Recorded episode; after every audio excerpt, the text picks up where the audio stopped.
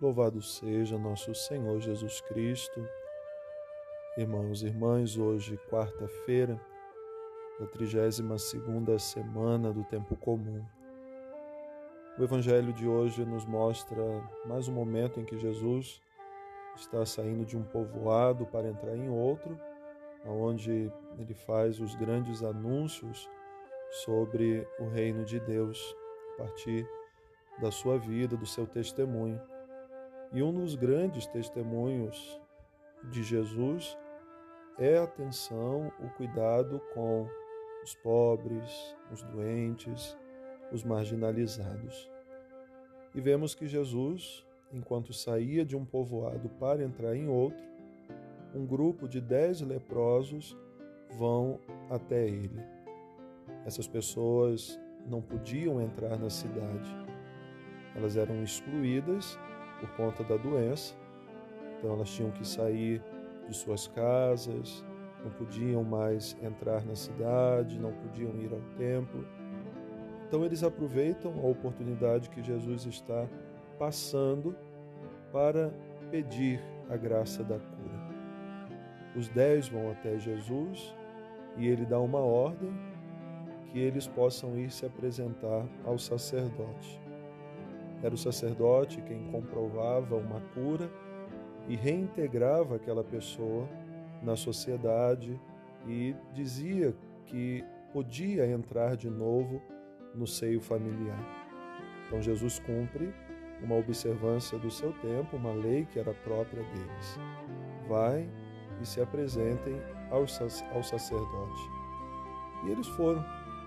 E enquanto caminhavam, ficaram curados. Os dez ficaram curados. Porém, vemos no Evangelho de hoje que só um volta para agradecer. Jesus sente falta dos outros nove, a ponto de perguntar: Mas não foram dez os curados? Cadê os outros nove que não vieram, não voltaram aqui para dar glória a Deus? Jesus reconhece naquele que volta que foi pela fé que ele ficou curado. Os outros também ficaram, mas não tiveram a capacidade de agradecer. Muitas vezes nós pedimos ao Senhor tantas graças e também não agradecemos. Tantas maravilhas o Senhor realiza na nossa vida e nós muitas vezes não nos damos conta de que, embora o nosso agradecimento não faça de Deus maior do que ele já é, mas nos ajuda a compreender que aquilo que humanamente não podemos fazer, Deus realiza, Deus faz. Ele é o Deus do impossível. Então, agradecer é reconhecer esse poder de Deus que age na nossa vida. Apesar das nossas misérias, apesar da nossa pequenez, de sermos pecadores, Ele nos ama com um amor eterno e cuida de cada um de nós. Esse mesmo cuidado se pede àqueles que governam o povo.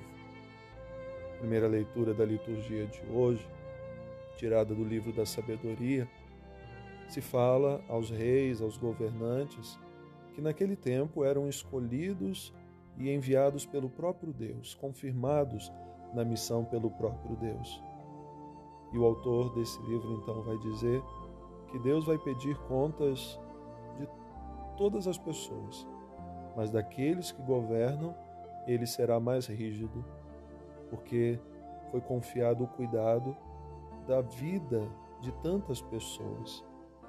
Então, aqueles que têm uma responsabilidade no cuidado com o povo, e aqui olhamos para a vida de igreja, os sacerdotes, os bispos, cada um de nós recebemos uma missão: cuidar de um povo um povo que, que não é nosso. E um dia nós teremos que prestar contas disso. A quem muito foi dado, muito vai ser cobrado. E diz então que de todos Deus pedirá contas, mas daqueles a quem se confiou o cuidado de vidas, ele será mais rígido, justamente porque precisam refletir essa imagem de Cristo que se detém diante daqueles que vão ao seu encontro, que se preocupa, que se coloca no lugar do outro. Rezemos então por aqueles que estão à frente da missão da igreja, que são chamados a serem um outro Cristo também para o povo, para que sejam fiéis, para que sejamos fiéis. Então, na sua oração hoje, reze de modo muito particular pelo padre da sua paróquia, por aquele que precisa cuidar de você, cuidar daquele povo que foi a ele confiado, com o mesmo amor de Jesus. Uma boa oração. Deus abençoe.